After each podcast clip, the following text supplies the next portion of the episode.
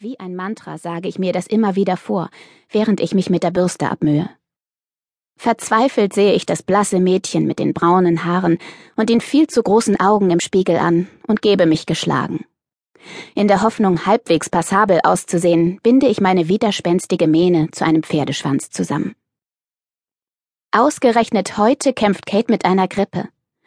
Deshalb kann sie nicht für die Studentenzeitung zu dem Interview mit dem mega wichtigen Industriemagnaten, von dem ich noch nie gehört habe, fahren, und ich muss für sie einspringen.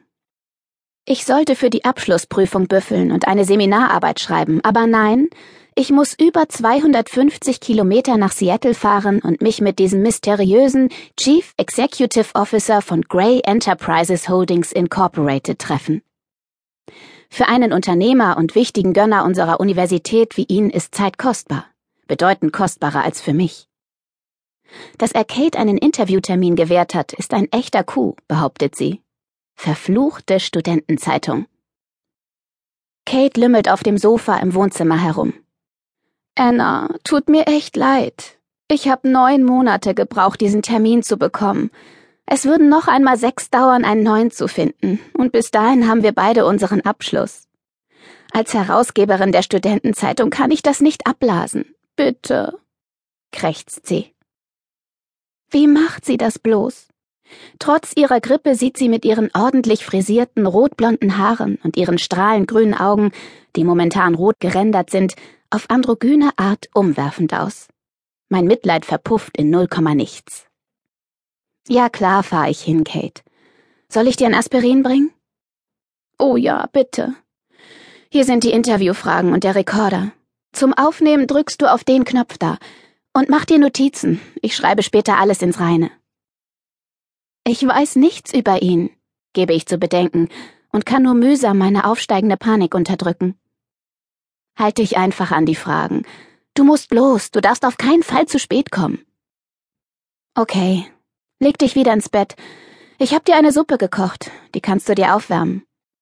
Für niemand sonst würde ich das tun, Kate. Gut, viel Glück und danke, Anna. Du bist ein Schatz.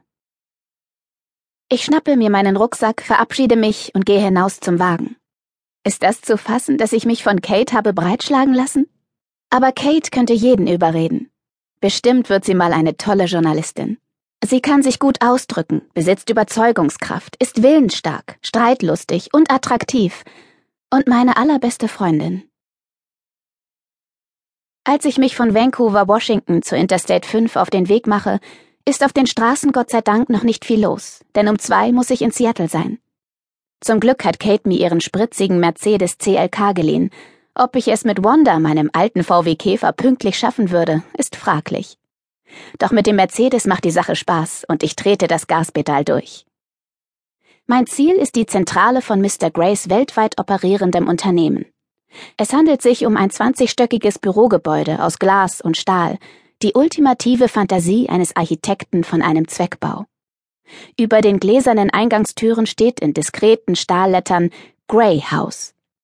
Um Viertel vor zwei betrete ich, erleichtert darüber, dass ich nicht zu spät dran bin, das riesige, ziemlich beeindruckende Foyer aus Glas, Stahl und weißem Sandstein. Am massiven Sandsteinempfang lächelt mich eine ausgesprochen attraktive, gepflegte junge Blondine freundlich an. Sie trägt einen totschicken, anthrazitfarbenen Blazer und eine makellose weiße Bluse. Ich habe einen Termin bei Mr. Gray, Anastasia Steele für Catherine Kavanagh. Einen Moment bitte, Miss Steele. Sie taxiert mich und hebt die Augenbrauen. Hätte ich mir doch nur einen von Kates Businessbläsern ausgeliehen, statt meine marineblaue Jacke anzuziehen.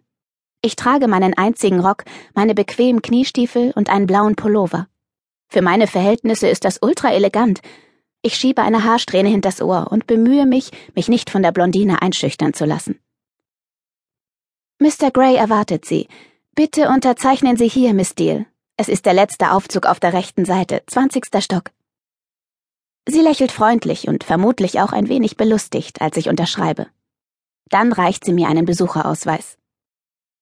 Ich kann mir ein Schmunzeln nicht verkneifen. Es liegt auf der Hand, dass ich zu Besuch da bin. Ich passe nicht hierher und komme mir völlig fehl am Platz vor. Das ist oft so. Ich stoße einen stummen Seufzer aus.